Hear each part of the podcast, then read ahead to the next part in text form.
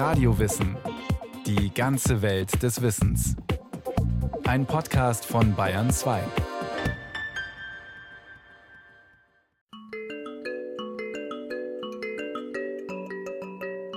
Die Frisur soll dieses Mal aus Braids bestehen. Viele kleine Flechtzöpfe, mitteldick, Farbe 4 für die Attachments. Afrikanische Haarsalons sind in der wohlhabenden US-amerikanischen Universitätsstadt Princeton allerdings nur schwer zu finden. Sie liegen in den Vorstädten, dort, wo fast ausschließlich Schwarze leben. Afrikanische Haarsalons? Für den weißen Mainstream ein nahezu unbekannter Mikrokosmos. Eng, heiß, laut. Die nigerianische Schriftstellerin Chimamanda Ngozi Adichie wählt einen solchen Salon für die Eingangsszene ihres 2013 erschienenen Bestsellerromans Americana. Die Autorin im Interview mit dem Louisiana Channel. In Americana spielen viele Dinge eine Rolle, aber Haar war mir besonders wichtig. Also habe ich Notizen gemacht, immer wenn ich mir die Haare machen ließ. Eigene ethnologische Studien sozusagen. Es geht um eine ganz besondere weibliche Subkultur. Meines Wissens haben afrikanische Haarsalons in der Literatur bisher noch nie eine Rolle gespielt. Aber es geht dabei um sehr viel mehr als nur um Haare.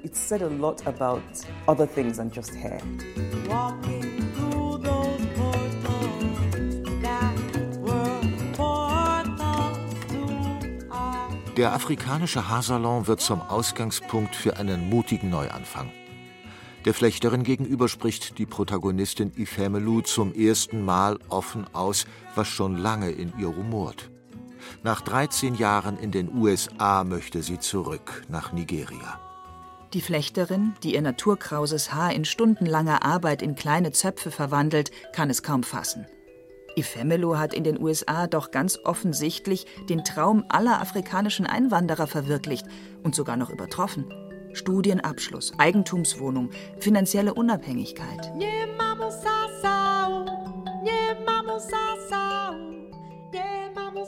13 Jahre ist eine lange Zeit. Ein neuer Respekt schlich sich in den Blick der Flechterin. Gehst du die Familie besuchen?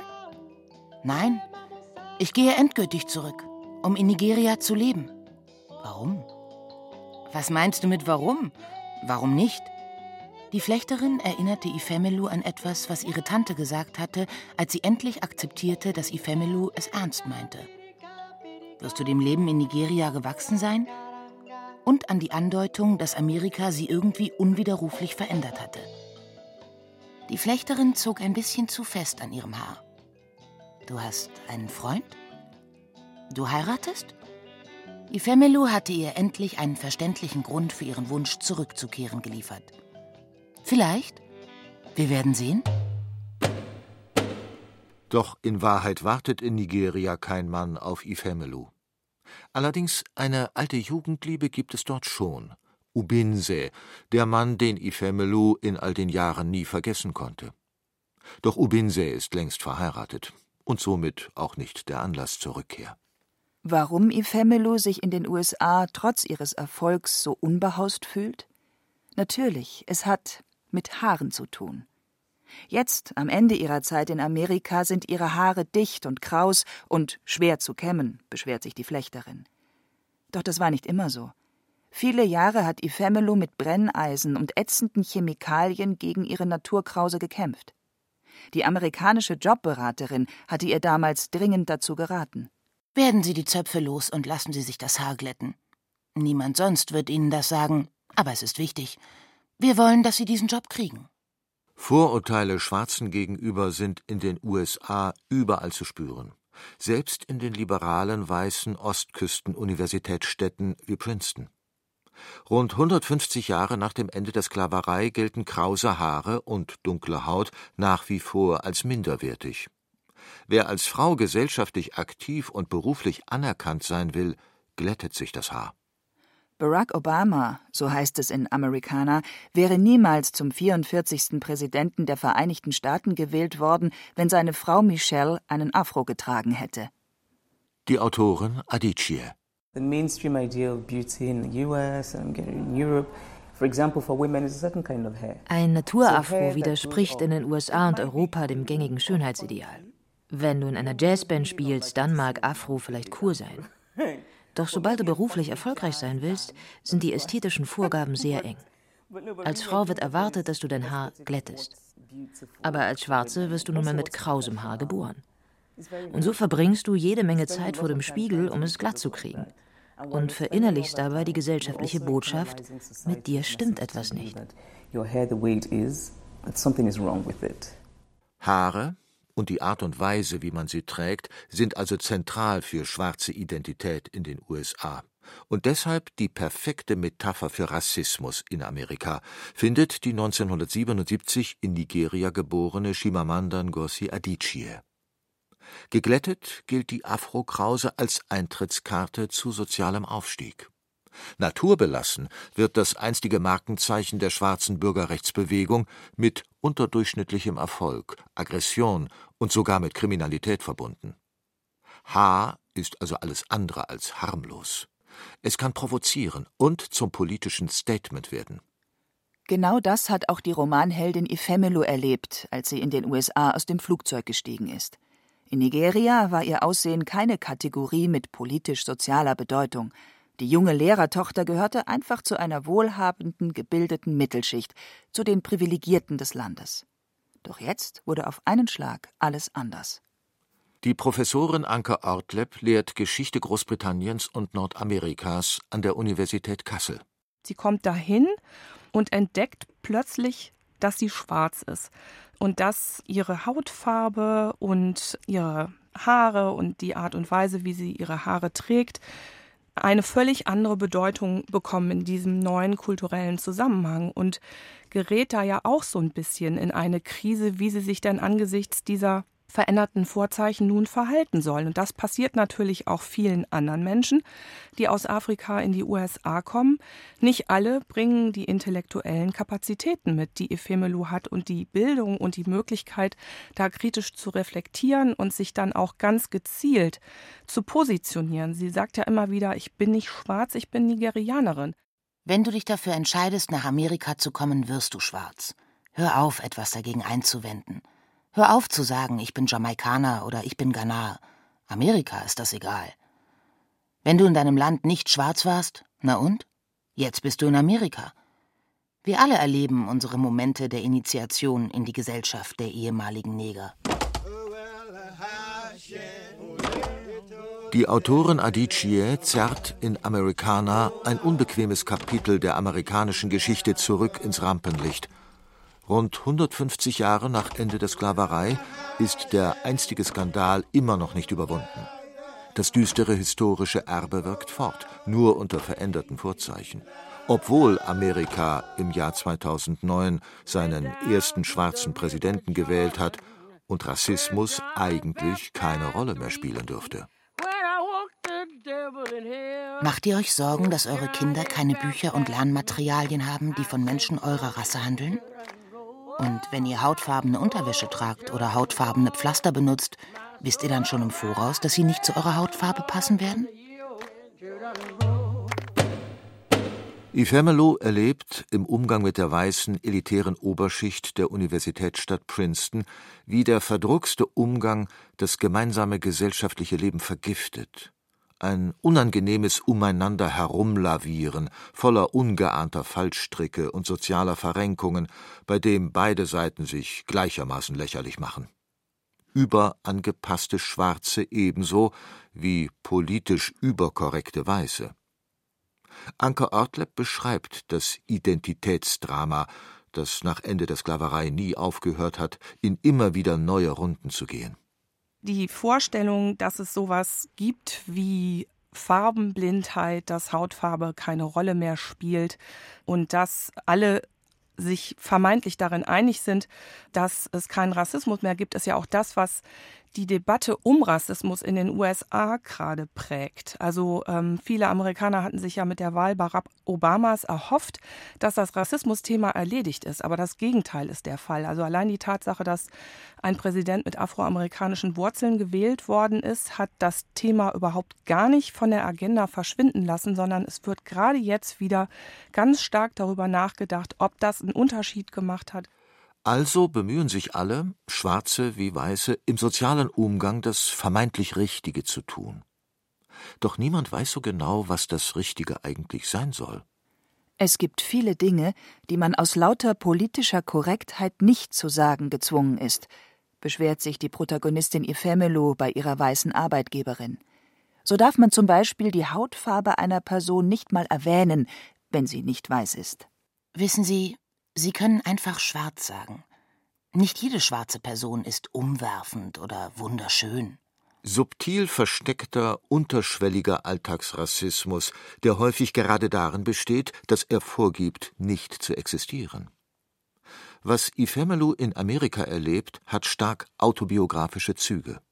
Wie ihre Romanheldin ist auch die Autorin Adichie Ende der 90er Jahre zum Studium in die USA gegangen. Als ich in die USA kam, hatte ich von all diesen Dingen nicht die geringste Ahnung und konnte es kaum fassen, als ich zum ersten Mal von einem Afroamerikaner als Sister, Schwester angesprochen wurde. Hey, was soll das? Was sind das für subtile Botschaften? Ich habe erstmal gar nichts verstanden. Auch nicht die Unterstellung, dass ich grundsätzlich wütend zu sein hätte. Wieso das denn? Als erstes habe ich mich dann intensiv mit amerikanischer Geschichte befasst. Ihre Schwestern und Brüder, mit denen die Autorin für sie so überraschenderweise in einen Topf geworfen wird, sind die in den USA lebenden Afroamerikaner, die Nachfahren der einstigen Sklaven. Ifemelu nennt sie im Roman American Blacks, schwarze Amerikaner, früher bekannt als Negroes, Neger. Doch genau das, eine American Black, ist Ifemelu ja gerade nicht. Mit den Afroamerikanern in den USA hat sie außer ihrer Hautfarbe nämlich gar nichts gemein. Deswegen nennt Ifemelu sich und die modernen Migranten aus Afrika Non-American Blacks, nicht amerikanische Schwarze.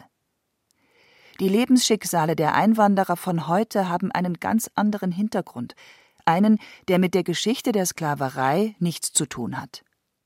Die Gründe für ihre Anwesenheit in den USA sind grundverschieden. Sie wurden nicht als billige Arbeitskräfte geraubt und versklavt, sondern die Romanheldin kommt, ebenso wie ihre Autorin, als sogenannte Bildungsmigrantin.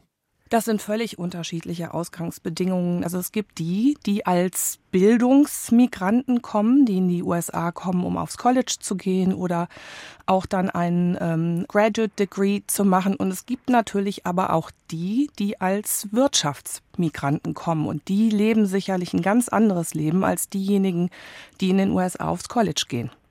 Doch die nigerianische Lehrertochter Ifemelu ist ausgehungert nach Chancen und Wahlmöglichkeiten aber sie kommt in ein Land, das gewohnt ist, den gesamten afrikanischen Kontinent pauschal über einen Kamm zu scheren.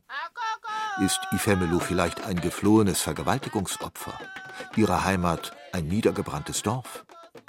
Oder andersherum, sicherlich hat sie als Afrikanerin den ganzen Tag nur die herrlichsten biologisch angebauten Gemüse gegessen. Das permanente Unverstandensein, all die einfältigen Klischees, sie zehren bald an Ifemelus Nerven.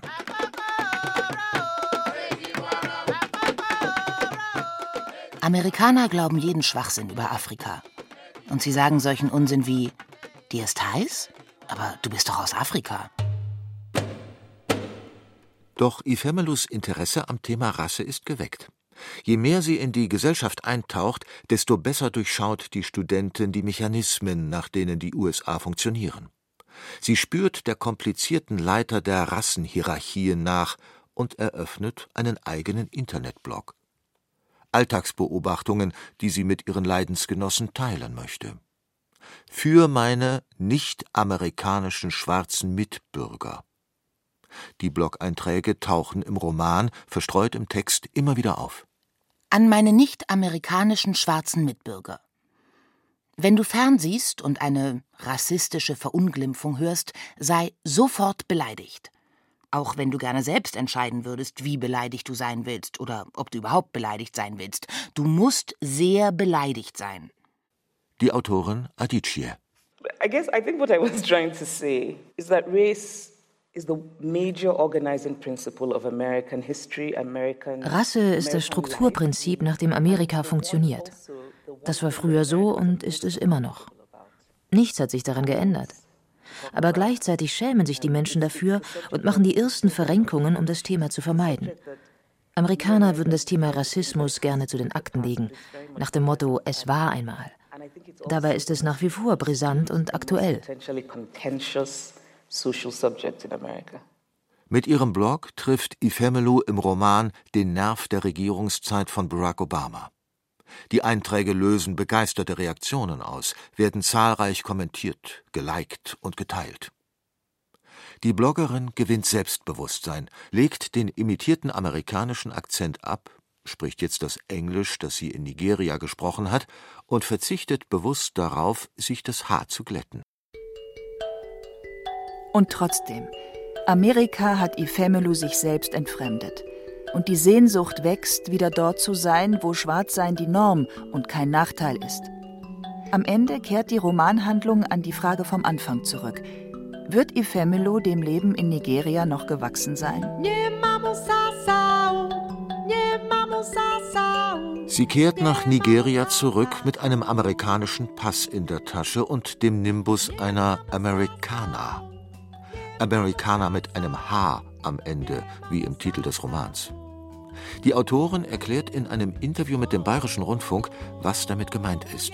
Americana, it's a very playful word that Nigerians use. Amerikaner ist ein scherzhaftes Wort, das Nigerianer für die Rückkehrer aus den USA verwenden. Für Leute mit amerikanischen Angewohnheiten, die vorgeben, die eigene Sprache nicht mehr zu verstehen oder die mit einem amerikanischen Akzent sprechen.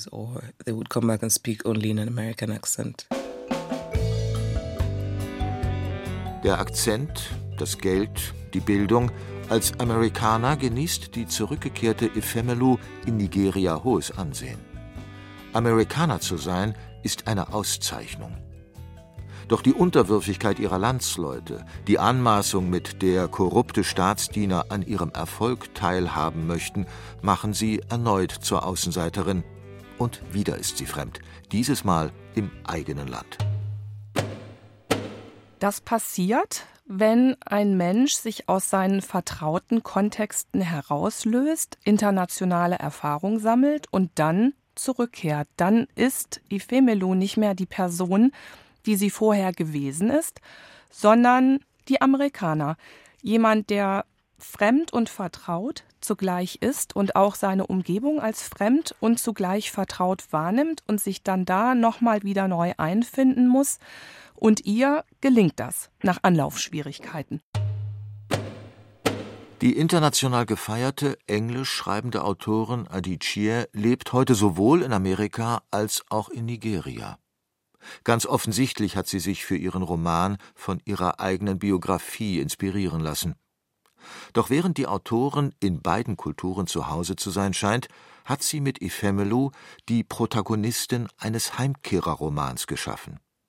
Für die Amerikanistin Anke Ortleb ist die Heimkehrerthematik ein bemerkenswertes literarisches Phänomen, das Biografien einer neuen, bildungsorientierten Migrationskultur erzählt.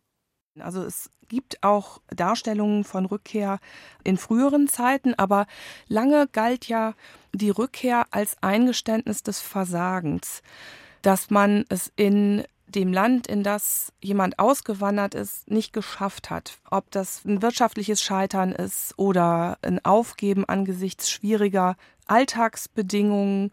Viele Menschen haben sich deswegen nie für eine Rückkehr entschieden, viele Einwanderer auch in den USA, weil die Rückkehr in das Heimatland mit einem unglaublichen Gesichtsverlust einhergehen würde und auch mit Blick auf diesen Zusammenhang kann man sagen, davon hat die Femelu sich auch emanzipiert. Das ist für sie nicht mehr wichtig. Also ihre Rückkehr ist kein Scheitern, sondern ein ganz selbstbewusster Handlungsakt, in dem sie sagt, ich habe jetzt in den USA alles erreicht, was ich hier wollte.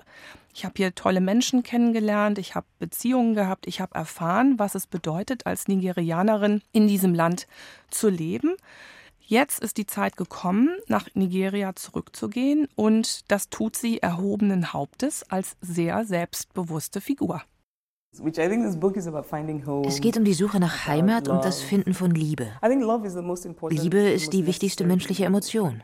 Nicht nur romantische Liebe, sondern überhaupt die Fähigkeit zu Bindung.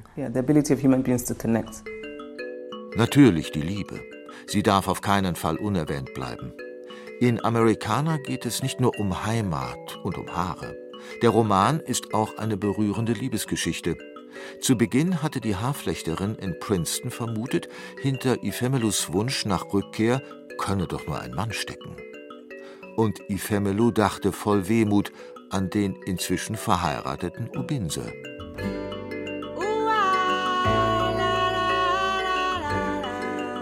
Ubinse. Ihre erste Liebe, ihr erster Liebhaber. Der einzige Mensch, bei dem sie nie das Bedürfnis verspürt hatte, sich zu erklären. Ob Ifemelu als zurückgekehrte Amerikaner zu einer Person geworden ist, in die Obinse sich ein zweites Mal verlieben könnte? So viel sei verraten. Der Roman lässt einen nicht betrübt zurück.